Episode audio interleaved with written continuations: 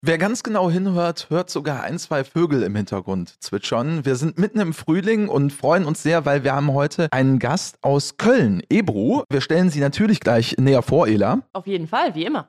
Aber Vorher? auch wie immer, ja, also fast schon Tradition, weil es ist das zweite Mal, die Schnellfragerunde. Bist du bereit, Ela? Ja, sicher, immer. Ebru? Ja, klar. Dann ganz schnell. Lieber einen Streifenwagen im Sonnenuntergang auf Insta angucken oder einen Tanz von Kollegen auf TikTok? Instagram, Tablet oder Schreibblock? Schreibblock, Netflix oder Amazon Prime? Netflix, Abends lieber eine Pizza mit Wein oder eine Pommes mit Bier? Pizza mit Wein, Entscheide, unsichtbar sein oder Gedanken lesen können. Gedanken lesen, Marvel oder DC Universe? Ich hoffe, ich habe es richtig DC ausgesprochen. Universe, Android oder iPhone? Ich hoffe, ich habe es richtig iPhone, ausgesprochen. auf jeden Fall. Vor einer Klausur lieber alleine lernen oder in Lerngemeinschaften? oh, alleine lernen. Nie wieder Musik hören oder ein ganzes Jahr durchgehend Videovorlesungen? Boah. Boah, ist falsch. Auf jeden Fall keine Videovorlesungen. Herz oder Kopf? Ah, Kopf. Streifendienst oder Hundertschaft? Hundertschaft. Sprachnachricht oder Textnachricht? Oh, Textnachricht. Das hast du schon mal überlebt. Herzlichen Glückwunsch. Wie war's? Ja, ich musste kurz überlegen, was ich eher nicht machen würde, aber ja. Aber es ging doch relativ schnell. Ja. Und dann machen wir schnell weiter, Ela, weil wir so schnell unterwegs sind äh, mit der kleinen Vorstellung. Wen Ja, haben wir denn genau. überhaupt hier gerade? Ja.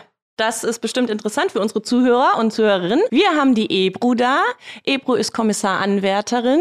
Sie ist 26 Jahre alt oder jung, je nachdem, wie man das will. Da müssen kann man noch von ja jung sprechen, oder? bleiben, Ja. Ne? Genau. Ähm, Ebru ist jetzt im dritten Studienjahr. Das heißt, sie hat im Einstellungsjahrgang 2019 angefangen, bei der Polizei zu studieren und sie ist im PP Köln und versieht aktuell ihr Praktikum in der PI Mitte. Ebro, herzlich willkommen. Ja, danke. Äh, Ebro, das Besondere an dir, was würdest du selbst sagen im Ähm. äh, Hinblick auf die Polizei? Also, ich sag mal so, ich bin die allererste Polizistin in meiner Familie. Ich bin auch die erste, die jetzt so einen Bezug drauf hat. Was das angeht, ich bin sehr ehrgeizig und ich versuche mich immer durchzubeißen. Mhm. Das Durchbeißen ist auch deswegen besonders spannend bei dir, weil du hast nicht nach dem ersten Mal Aufnahmeverfahren gesagt, jetzt renne ich da direkt durch. Also du hast beim ersten Mal nicht bestanden. Hast aber dann trotzdem weitergemacht und was ich besonders faszinierend finde, beim zweiten Mal war es genauso. Also auch beim zweiten Mal hast du es nicht geschafft, hast aber trotzdem weitergemacht. Warum? Also beim ersten Mal war das so, ich war total unvorbereitet, wenn ich das so sagen darf. Das kenne ich von früher aus der Schule bei mir. Ich dachte mir, das sind jetzt einfach nur normale Fragen und ich habe mich halt im Internet schlau gemacht, dass es halt ein Computertest sein wird. Im Rahmen des Lernens habe ich gar nicht auf die Zeit geguckt und ähm, beim Computertest hatte man halt für eine Frage acht Sekunden Zeit zum Beispiel. Und darauf war ich überhaupt nicht vorbereitet. Die Fragen haben mich alle überrannt und ja, gescheitert hat es dann am Ende äh, mit einem Punkt. War halt schade, aber ich dachte mir, ey, ich bin so greifenah an einem Punkt vorbei. Äh, ich mache das auf jeden Fall nochmal. Dann kam das zweite Mal. Genau, und dann, ähm, wie gesagt, habe ich mich durchgebissen, kam dann bis zum äh, PET, also dem polizeilichen ärztlichen Dienst oder Untersuchungsdienst. Die haben mir dann gesagt, obwohl ich ja meine ganzen Unterlagen ja schon abgegeben habe, dass ich eine Sehschwäche habe. Und ich habe tatsächlich eine Sehschwäche, äh, auf einem Auge minus 3, Komma irgendwas und auf dem anderen Auge minus 0,25. Also bei einem eher schwerwiegender als bei dem anderen und bin dann halt auch so direkt rausgeflogen und habe mich dann sofort entschieden, ähm, eine Laseroperation zu machen, weil ich dachte, okay, vielleicht komme ich dann trotzdem in das Auswahlverfahren noch rein. Und damals war das halt so, dass man halt ein Jahr Zeit hatte für das Einstellungsjahr. Genau, dann war das halt so, dass ich ähm, mich operieren ließ, aber zwei Wochen zu spät. Also ab vor September sollte ich dann operiert sein. Und ja, das hat dann nicht geklappt. Ich wurde dann Mitte September operiert und war dann für das nächste Jahr, also Einstellungsjahrgang äh, 2019 eingestellt. Und da hat das dann alles geklappt mit deinen Augen und dem Sehtest. Ah ja, danach hat auch alles geklappt, aber die Zeit, das ganze Jahr zu warten und dann nochmal mit dem Computertest anzufangen, das Auswahlverfahren jetzt im Assessment Center, als auch ähm, die polizeiliche Untersuchung. Das hat mich dann total in Anführungszeichen mitgenommen, weil ich dachte, okay, vielleicht schaffe ich es beim dritten Mal nicht. Und äh, ja, hat aber trotzdem dann gut geklappt. Meine Familie hat mich sehr unterstützt dabei. Ab und zu hatte ich so ein Hoch und Tief, ob das klappt oder nicht. Aber letzten Endes wollte ich das durchziehen und äh, es soll jetzt nicht an einem Auge scheitern. Eigentlich Alle ein schöner Satz, oder? drei, ja, ne? äh, definitiv. Ja. Es soll nicht an einem Fall. Auge scheitern. Bei mir hätte es damals fast an beiden Augen gescheitert, aber Wäre ich, glaube ich, dabei gewesen. Also äh, ich habe ja jetzt eine Brille an, man sieht's äh, nicht, aber äh, ich habe eigentlich die Fragen hier der Schnellfragerunde eben in Schriftgröße 48 schon gedruckt, aber trotzdem die Brille aufgezogen. Also ich Mhm. aber glaube, das, das, sieht sagt ja alles. von außen auch keiner. Ne? Gott sei Dank. Nur wir sehen es. Wir hätten es jetzt auch nicht verraten, Daniel. Selber schuld. Ja, selber schuld. Du hast gesagt, beim ersten Mal, als du bei dem computergestützten Auswahlverfahren äh, einen Punkt zu wenig hattest, da hast du dich wahrscheinlich ein bisschen über dich selber auch geärgert und da war dir auch Wie? sofort klar, dass du das äh, nochmal probierst. Auf jeden Fall. Und da hast du dich dann auch anders vorbereitet noch? Oder Ja. nicht, weil du ja wusstest, was auf dich zukommt? Wie hast du das gemacht? Ich bin mir nicht sicher, wann das genau, war. das war auf jeden Fall im Winter, äh, wo es gescheitert hatte. Und habe dann direkt schon im Anfang März angefangen zu lernen. Und äh, der Computertest war dann irgendwann im Sommer dann. Also kurz vorm Sommer. Und dachte mir, boah, ne, das Nicht nochmal. packe ich mir, genau. nicht nochmal. Ja, sehr ehrgeizig. Genau, also das wäre nämlich auch die Frage gewesen, ob du dir irgendwie Hilfe geholt hast. Es gibt ja auch die Einstellungsberater in den Behörden, die unterstützen einen ja auch. Bist du da auch hingegangen? Genau, einmal war ich da. Äh, und als auch im YouTube habe ich mir auch ein paar Videos angeguckt, den Podcast auch aufgestoßen. Und dann hat dachte natürlich ich mir, ganz besonders komm, geholfen. ja, ne? na klar. Ja, klar. Super gemacht, Ela. Da hast du sich schon drauf gebracht jetzt, die Ebu. Ja? Finde ich gut. Ja, den Satz, äh, der war mir wichtig. ja, ich finde das aber tatsächlich äh, wirklich faszinierend, weil ich glaube, viele würden ja dann spätestens nach dem zweiten Mal sagen, jetzt ist es vielleicht auch einfach so, es soll nicht so sein.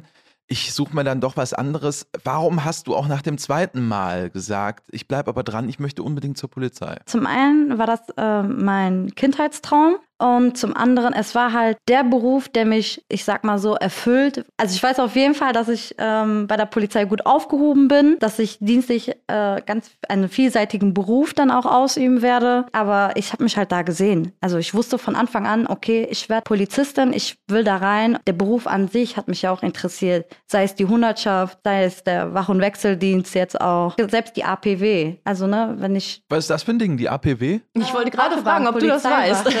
Polizeiwache. Autobahnpolizeiwache, ah, okay. Ja. Ich meine, er will ja Polizeipräsident werden, das hast du bestimmt auch gehört in den Ja. Podcast-Folgen, aber mit manchen Abkürzungen, äh, da muss man dem Daniel noch so ein bisschen auf die Sprünge helfen. Okay. Ne? Aber Die Frage ist ja, ob das dann tatsächlich ein Ausschlusskriterium äh, nein, ist kann auf man dem Weg alles zum lernen. Nein, nein, Polizeipräsidenten. alles Danke gut. dir. Musst du dir keine Sorgen machen, Daniel.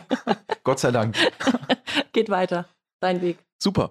Ja, äh, Ela, ähm, ich äh, weiß von dir, dass du tatsächlich beim ersten Mal bestanden hast damals. Ja. Aber das ist eine Frage, die mich wirklich auch privat interessiert. Hättest du es auch dreimal durchgezogen, so wie Ebru? Und warum nicht? Ähm, warum nicht, kann ich dir ganz einfach sagen, weil ich zu alt gewesen wäre. Wenn du dich erinnerst, das ist ja schon ein paar Tage her, habe ich, glaube ich, auch mal erzählt, äh, ich bin mit 36 hier angekommen und das war der letzte Zug, den ich genommen habe. Das heißt, wenn ich das nicht geschafft hätte, wäre ich zu alt geworden.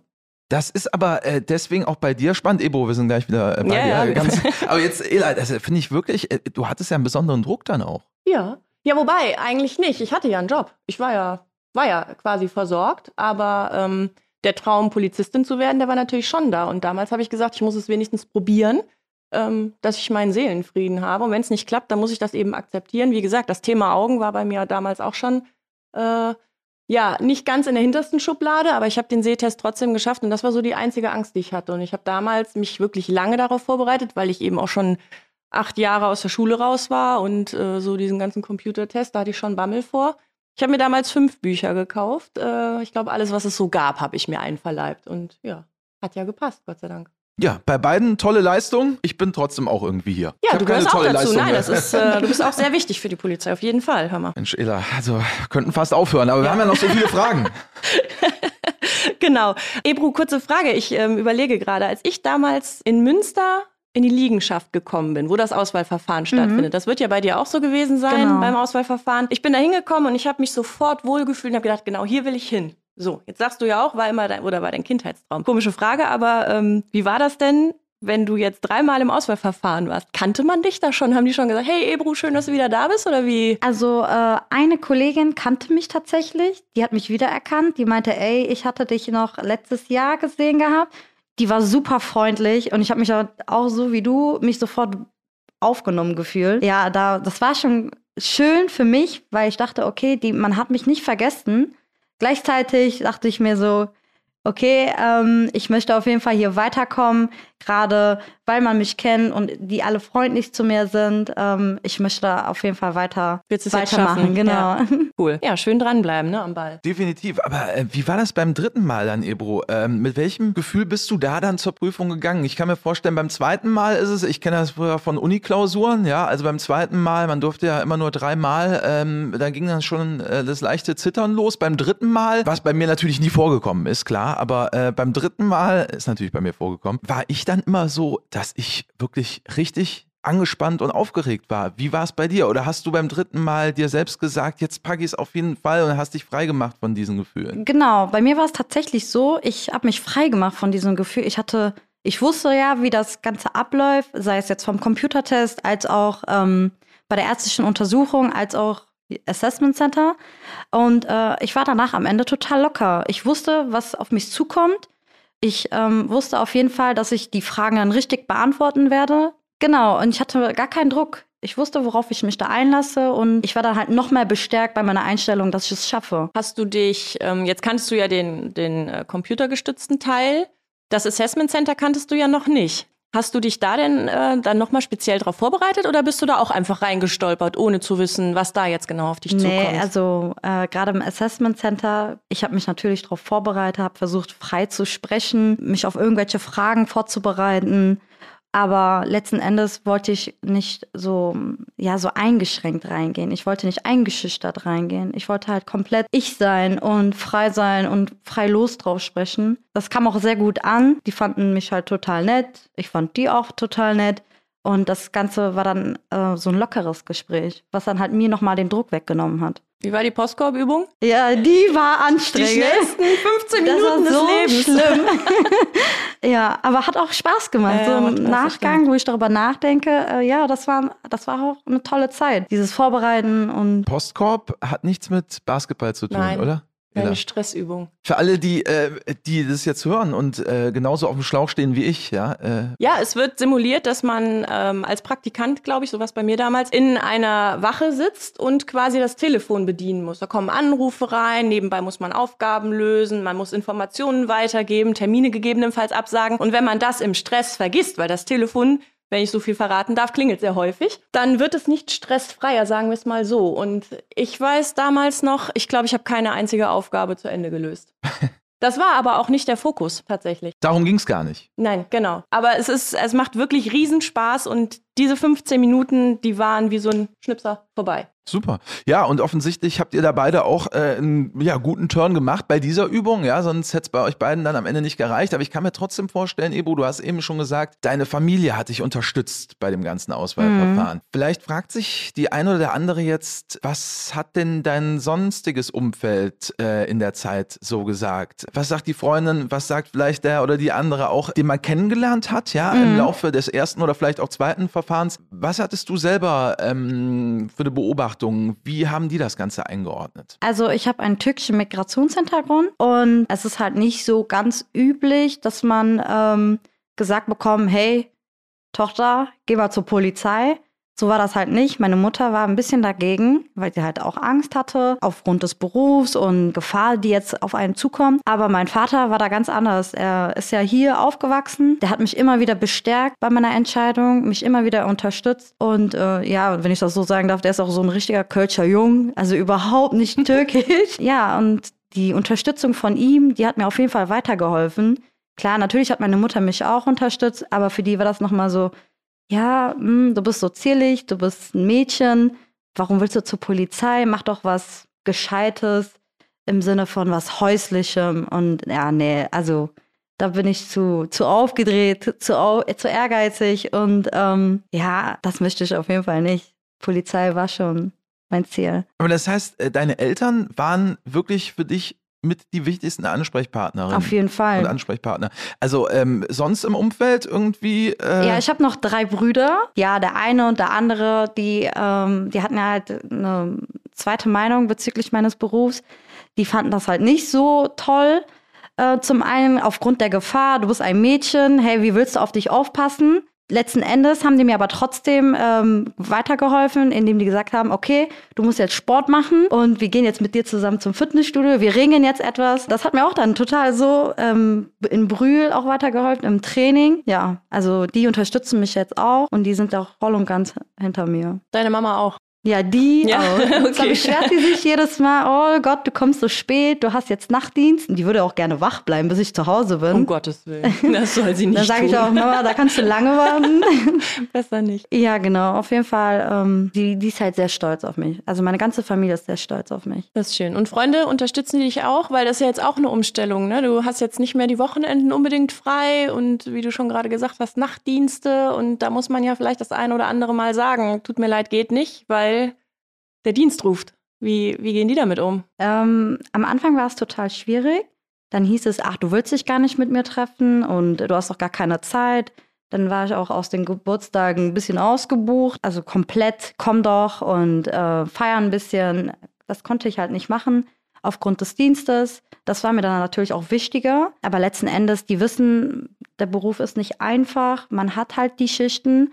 Ja, da passen die sich eigentlich auch an. Wenn ich frei habe und zur Ruhe gekommen bin, dann sage ich, okay, ich habe jetzt Zeit, hättest du Lust. Ist etwas blöd für die, weil das so ein flexibles Ding ist. Aber wenn die mich halt sehen wollen und wenn ich die halt sehen will, dann plane ich mir das auch natürlich ein. Also ist da auch schon mehr Verständnis dann Genau, jetzt für den auf Beruf da. Ist ja ist eine Umstellung für alle, nicht nur für dich, für dein gesamtes Umfeld. Ne? Und Mhm. wenn man vorher keine Berührungspunkte mit jemandem im Schichtdienst hat, da muss man sich da irgendwie so ein bisschen dran gewöhnen erstmal. Ne? Wir sind dabei beim Deutschen Podcastpreis. Kategorie Publikumspreis Lifestyle. Stimmt für uns ab. Einmal geht's, aber lasst auch eure Oma noch mit abstimmen. Bis zum 8. Mai habt ihr noch Zeit. Wo stehst du denn aktuell, Ebu? Also, wenn wir jetzt hören, ähm, eben, glaube ich, habe ich zwischen den Zeilen, als wir uns kennengelernt haben, vor der Aufnahme gehört, es ist kurz vorm ersten Stern. Was heißt das genau? Also ich bin jetzt im dritten Jahr. Das bedeutet, ich habe nur noch die Bachelorarbeit vor mir und ja, die ganze Praxis. Also ich bin jetzt im Praktikum, aktuell in der Pi-Mitte, das bedeutet in der Innenstadt, in Köln. Und werde auch da mein Abschluss, meine Abschlussprüfung absolvieren. Ja, also im September bin ich dann fertig sozusagen. Ich traue mich es kaum zu sagen, aber es besteht noch die Möglichkeit, dass du durchfällst? Wir wollen jetzt keinen Druck erhöhen. Daniel! Ja, aber das, es gehört ja auch zur Wahrheit dazu, oder? Ja, aber da musst du schon einiges leisten, dass du das. Hör mal, jetzt erhöhen den Druck nicht weiter. Ja. Also ich mache mir bei Ebo da überhaupt keine Sorgen, aber ich wollte es ja nur wissen, äh, weil hobbymäßig äh, stelle ich ja äh, nach wie vor auch äh, Fragen manchmal, äh, die ja zur Wahrheit dazugehören, das gehört ja auch dazu. Nichts ist unmöglich. Nichts ist unmöglich, aber Ebro, äh, warum fällst du nicht durch? ähm, ich falle nicht durch, weil ich vorbereitet bin. Meine Tutorin unterstützt mich, meine Familie unterstützt mich. Wie gesagt, ich bereite mich vor. Ich werde die Thesis schreiben, also die Bachelorarbeit werde ich schreiben. Selbst da habe ich eine wundervolle Dozentin, die mich auch unterstützt. Und man kriegt halt sehr viel Hilfe bei der Polizei. Die wollen ja auch, dass ich das schaffe, meinen Stern bekomme. Wir brauchen gute Leute. Ja, Und du ich bist bin mir heiß wie sicher. Frittenfett und deswegen, glaube ich, äh, muss man sich da gar keine Sorgen um dich machen. Ich habe auch keinen Zweifel. So viel nochmal Ja, äh, dazu, gut. Ela. Ja. Okay, dann bin ich ja beruhigt. Ebro, du hast eben deinen Migrationshintergrund äh, angesprochen. Wie ist das? Findest du, dass das eine Rolle für den Polizeiberuf spielt? Spürst du da irgendwas oder sagst du, nö, gar nicht? Doch, also total. Ich finde das schon, dass es eine wichtige Rolle ist, gerade im Rahmen des Einsatzes, wenn man halt wie in Köln multikulturelle Stadt vor sich hat, ähm, da muss man halt meistens auch auf Türkisch übersetzen. Das ist halt ein Pluspunkt für mich, dass ich das so kann, die, die Einsätze auch schneller bewältigen kann. Gleichzeitig auch, äh, ich war auf der Kriminalwache, auch in Köln, und da war es dann halt so, dass ich die Vernehmung komplett auf Türkisch machen musste. Es war dann halt total schwierig, jedes Wort dann zu übersetzen, weil gleichwohl Deutsch nicht mit Türkisch komplett übersetzbar ist. Aber durch die Umschreibungen klappt das schon. Wenn man halt zweisprachig aufgewachsen ist, dann fällt das eine und das andere ein bisschen schwieriger. Also die deutsche Sprache fällt dann einem schwieriger, als auch die türkische Sprache komplett auf Hochdeutsch zu sprechen dann. Aber letzten Endes ist es für die Polizei nochmal ein Pluspunkt, wenn wir halt so viele da haben, die Migrationshintergrund haben, die Kolleginnen und Kollegen, äh, die zweisprachig oder mehrsprachig sprechen. Definitiv, absolut. Das kann ich äh, aus Erfahrung auch so sagen, dass das wirklich so ist. Ähm, Nochmal ganz kurz zurück zum Auswahlverfahren, weil das ist ja, ne, Traum mit Hindernissen war ja Ursprungsthema. Dein Ehrgeiz und dein Wille, zur Polizei zu gehen. Was kannst du denn davon den interessierten Bewerbern mitgeben fürs Auswahlverfahren in Bezug auf die Vorbereitung oder Durchhaltevermögen? Hast du da Tipps? Ja, auf jeden Fall dranbleiben und äh, sich auch wirklich vorzubereiten. Also nicht jetzt ah ja, das sind jetzt nur ein paar Fragen, ich gehe jetzt mal rein und versuche mein Glück, sondern wer es wirklich will, der soll sich schon darauf vorbereiten und sich informieren, wie der Beruf halt abläuft und nicht am Ende total geschockt dastehen, ey, so wollte ich das doch gar nicht. Ähm, ich könnte auf jeden Fall meinen interessierten Freunden dann sagen, ja, bereitet euch vor und äh, spricht vor allen Dingen mit den Beratern von der Polizei, die helfen auch einem sehr und ähm, ja, sobald die halt im Auswahlverfahren drin sind, Mut haben und ja, durchbeißen. Irgendwas Spezielles noch für die einzelnen Tage? Du hast sie ja alle drei angesprochen. Irgendwelche Tipps dafür? Also für den Computertest, für den Arzt vielleicht noch Tipps? Weil das ist, der Arzt ist ja immer, ne? Der Scharfrichter. Ja, ja, genau. Wobei, wir haben ja auch schon eine Folge aufgenommen. Nettes Kerlchen. Schöne Grüße an dieser Stelle. Aber er hört ja jede Folge, weiß ja. ich. ich würde auf jeden Fall sagen, dass man sich äh, fit hält, also Sport betreibt, ganz normal, ähm, ja, auf die Ernährung achtet, ja, öfter mal den Arztbesuch äh, bezüglich der Lunge. Man muss ja so einen Fahrradtest machen, den auch durchbeißen können. Und äh, ja, also beim Pet würde ich nur sagen, auf die Augen, gleichwohl auf die körperliche Gesundheit mal vortesten lassen, damit man nicht ganz so enttäuscht ist, falls es nicht klappt, weil letzten Endes wir wissen ja nicht, was genau auf uns zukommt vom Polizeiarzt. Also ob man jetzt schräge Füße hat oder nicht, das weiß man ja so und sicher nicht. Ja, da kann man ja nichts machen, ne, wenn das so ist. Genau. Wenn er sagt, du hast keine Ahnung, was gibt's denn hier, so ein Plattfuß oder was? Also ihm traue ich jetzt auch zu, dass er das spontan korrigiert. Ja, geil.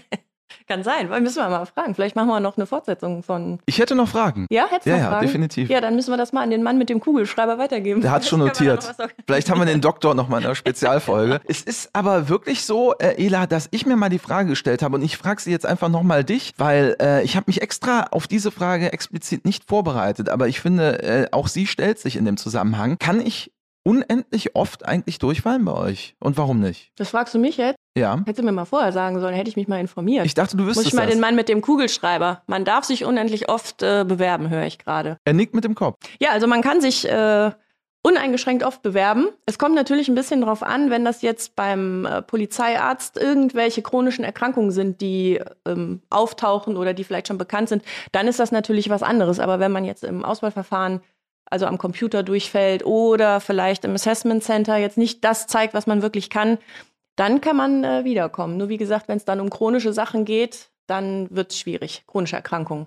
Aber wenn es wirklich nur an dem Tag liegt oder an irgendwelchen Testgeschichten, kann ich im Prinzip auch 17 Ja. Mal wiederkommen. Genau, ganz genau. Ist ja auch eine schöne Information. Ja, gut zu wissen. Wie gesagt, äh, bis zu einem gewissen Alter dann aber auch wieder, ne? Gut, klar. Ja. Aber wenn ich mit 20 dann anfange oder ja, dann hast du 22, ja habe ich ja ein paar Jährchen Zeit. Da hast Zeit. du ja das ne? halbe Leben fast noch Zeit. Also genau. Ja, ist ja nicht äh, blöd zu wissen. ne? Ja. Also. Ich hätte es nicht gewusst.